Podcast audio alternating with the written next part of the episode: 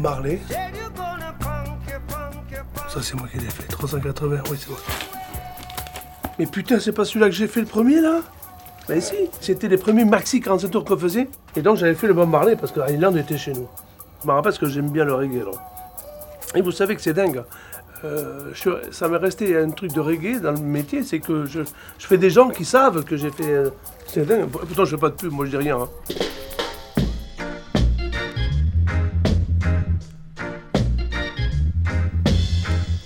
Alors ils savent que je suis un ancien, que j'ai fait des gens comme Marley, que j'ai fait des gens comme euh, ben, le catalogue Island, et alors ils, viennent quoi. Et c'est vrai que j'ai une bonne cote là-dedans, dans le reggae, parce que bon, euh, toujours pareil. Le reggae, c'est les seuls qui font encore des gravures. Ils font des petits 45 tours, donc là, c'est le métier qui vient. Pas, euh, il faut savoir graver les 45 tours reggae, parce que le reggae, ça a besoin de, de belles basses, il faut savoir les, les graver, ces basses. C'est une technique, quoi. André Perilla, graveur sur disque vinyle, l'ingénieur du son. Voilà, donc euh, ben, j'ai toujours, toujours le même rituel.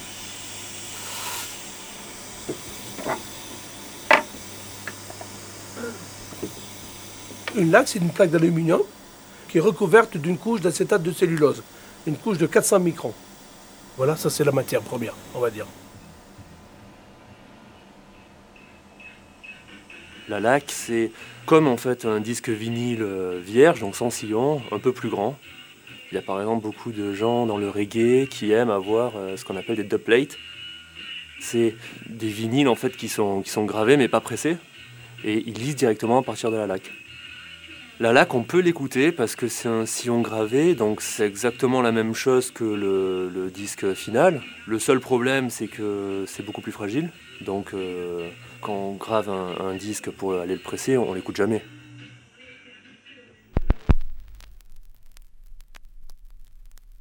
J'ai appris sur le tas, comme on dit grossièrement, parce que j'étais rentré chez Philips comme aide magasinier. Je regardais toujours la personne qui gravait, je disais, truc super. Je te parle de ça, c'est vieux, c'est 67. hein. Alors, je me rappelle, parce que le chef de service voulait me mettre responsable de tout le magasin. Il m'avait dit, mais la gravure, ça va s'arrêter. Dans, dans 5 ans, tu n'auras plus de gravure. Dit, je m'en fous, moi, je veux faire ça. Et donc, j'ai appris avec une personne qui est décédée, qui est Jean-Pierre Marais, qui était un très très bon graveur.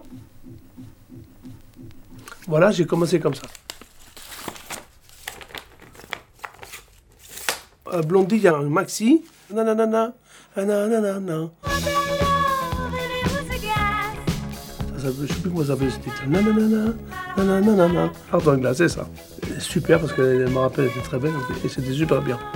Le phonogramme Chrysalis, là, ouais, euh, on se tapait tout ça. Ah ouais. C'est super. Des gros que j'ai fait aussi, vous savez pas ceux-là.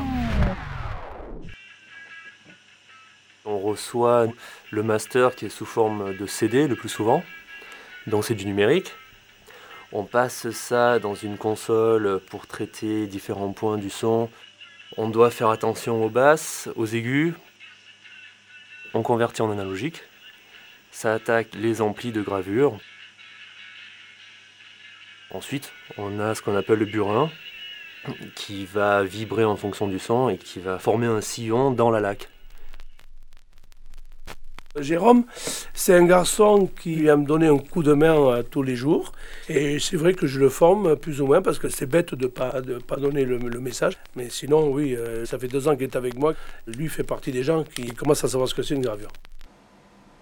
Si on a une phase très longue, par exemple plus de, plus de 14-15 minutes, on doit donc baisser le niveau, on doit resserrer le sillon, donc on prend plus de risques. On va être obligé de, de réduire des basses, parce que c'est les basses qui prennent beaucoup de place. Euh, de la même manière, on va se rapprocher du centre, et à ce moment-là, c'est les aigus qui vont devenir gênants. Ensuite, on envoie la laque à l'usine, et à l'usine, il se passe euh, la galvano, euh, pour créer une, euh, ce qu'on appelle la mère, il me semble, ou la matrice, je sais plus. Donc alors on reçoit ce qu'on appelle la gravure, la gravure qui est faite dans le studio d'enregistrement. Alors sur cette gravure, on pulvérise une couche d'argent, ce qui permet par électrolyse de faire un dépôt de nickel dessus.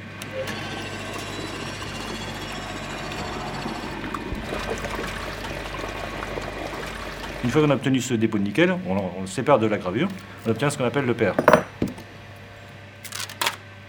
Même opération, on fait un dépôt de nickel par électrolyse. On sépare les pièces, on obtient ce qu'on appelle la mer. Ensuite, si c'est bon, on continue, même opération, dépôt de nickel par électrolyse toujours, sur la mer. On sépare.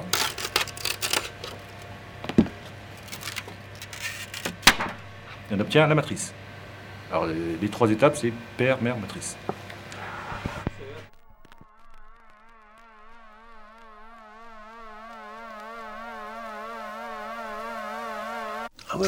Ouais, ouais, comme à Tine, sinon. Oh putain, ça ne pas ça, les enfants. Vous savez, on faisait beaucoup de gravures, alors le problème, c'est qu'il faut s'en rappeler. hein.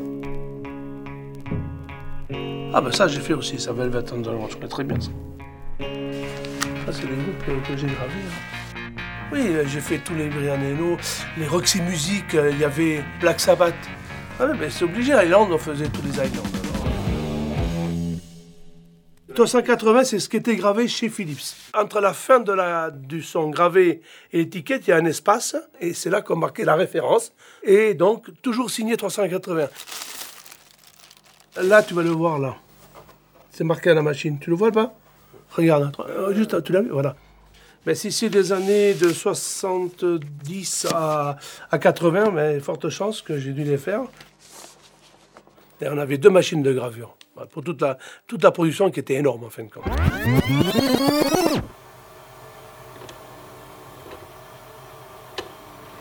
On va centrer pour éviter que le chanteur y pleure. Bah, Le centrage de la matrice, ça consiste à mettre le faisceau sur le sillon, enfin l'escargot final, ce qui nous permet de, de faire le trou central.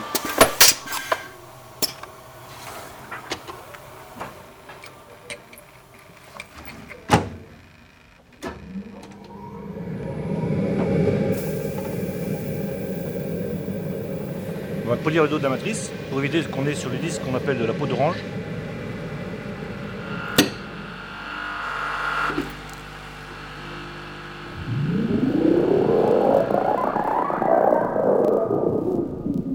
Alors là, la dernière Canadian Disc, tu vas rigoler. On reçoit une circulaire de toutes les maisons de disques que le vinyle stop, terminé, c'est CD. J'avais quatre machines de vinyle ici. Hein. On travaillait dans toutes les cabines. Putain, on a vu ça. euh, Là, on a fait un peu la gueule. Bon, par un CD. J'ai vendu les trois machines en Angleterre. J'en ai gardé une quand même, j'ai dit celle-là. Sauf qu'après, boum, est arrivée la musique électro, la techno et le hip-hop. Je me levais à 4h du matin pour me rattraper. Ça a été l'enfer. J'ai gravé comme un fou avec mon pote. J'avais tous les grands DJ qui venaient, Laurent Garnier, tout ça, tout, tous les DJ venaient graver là, parce qu'il fallait de, pour scratcher. Et là, ce qui m'a tué, c'est les platines CD, ces là. Tu sais, où ils peuvent scratcher. Il y aurait le vinyle encore, euh, je serais tranquille. Les machines, elles n'ont pas bougé. Par contre, les sons ont changé maintenant. Les musiques électro, techno, hardcore ont des fréquences très très aiguës, ce qui esquinte vite les graveurs. Il faut faire très attention, donc il faut savoir anticiper quand on écoute un son, l'aigu qu'on va légèrement couper pour protéger cette tête de gravure, qui vaut très cher. Oh là, qu'est-ce que c'est ce travail là Ah, c'est du hardcore. Bon, d'accord. Alors ça, ça, ça c'est ce qui est le plus redoutable à graver, c'est ça. C'est le hardcore. Voilà, d'accord. Ça, c'est, ce que, j'aime le moins dans le métier, le hardcore. Bon, trop je dis, c'est, qui, c'est eux qui gravent le plus en plus. C'est ça C'est eux qui font beaucoup de gravures.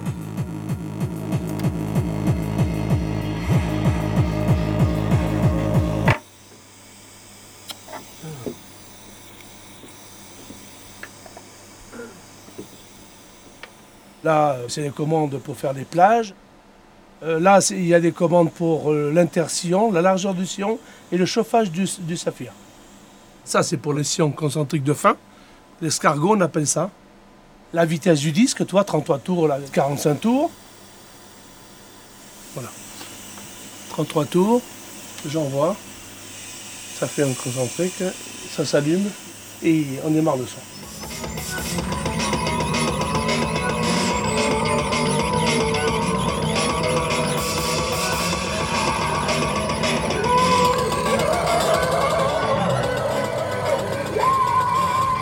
C'est un d'allumer ça. hein.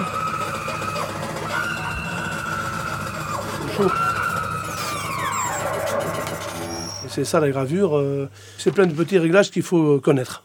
Ce qui est important à la base, c'est de bien régler ta machine déjà de base. Et, après, c'est des trucs qui s'entendent à l'oreille.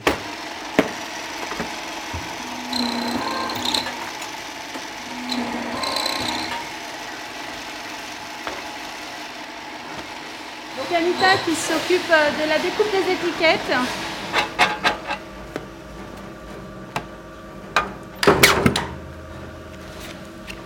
Faut surtout pas mettre les mains en dessous parce que ça coupe. Hein. Évidemment.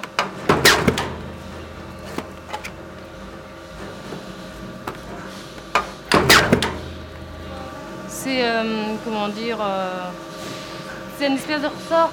Quand tu appuies, euh, c'est pas numérique. hein. Les étiquettes que l'on reçoit de l'imprimerie, on est obligé de les faire sécher pour enlever l'humidité qu'il y a dessus. Sinon, les étiquettes éclateraient ou on aurait des bulles dessus. Donc on les met dans les tubes 24 heures.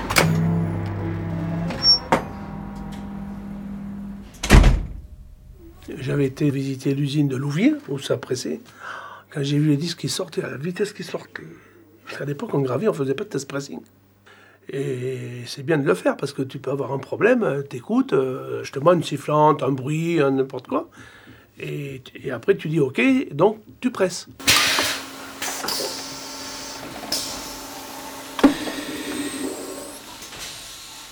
Le polychlorure de vinyle, donc euh, naturel, il est jaune. Il est coloré pour être noir. Alors, ce, sont des granulés de matière. On les chauffe à 120 degrés environ et ça forme une boule de, matière. La boule de matière va entre les étiquettes dans le centre de la presse et on, ferme la presse. Au bout de 20 secondes environ, le disque sort, on enlève la bavure et le disque directement en. Alors la bavure, c'est ce qu'il y a en, en trop sur le, le vinyle, la découpe extérieure.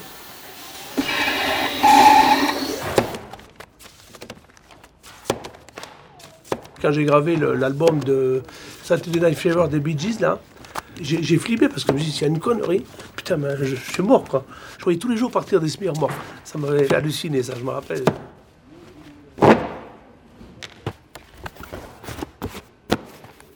Donc on se trouve dans l'atelier de conditionnement euh, vinyle, euh, là où on conditionne, on cellophane et on expédie euh, nos disques 33 tours, 17 cm et 25 cm.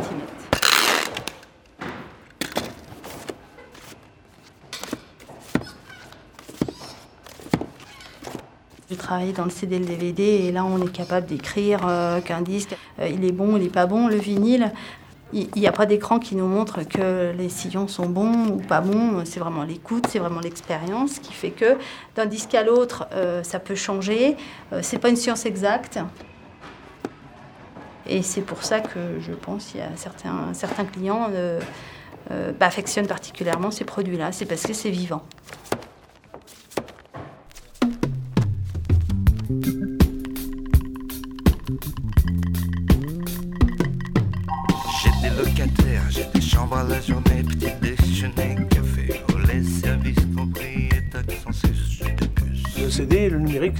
C'est bien, mais ça n'a pas remplacé l'analogique, en fin de compte. Voilà, pour moi.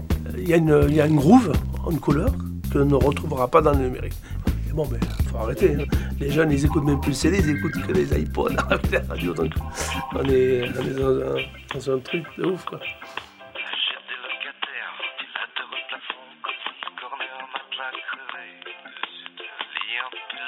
Donc on fait toutes les gravures pour Universal. Là, ils nous ont fait une commande de 170 références en 45 tours, je crois. C'est hallucinant, je comprends plus rien. On part, euh, on part dans des délires d'internet, et voilà qu'on revient à ça. Ça fait comme dans la bouffe, ça. Maintenant, t'as vu ce qui passe dans la bouffe, c'est la bio. Et dans le son, ça va faire la même. Je suis presque sûr.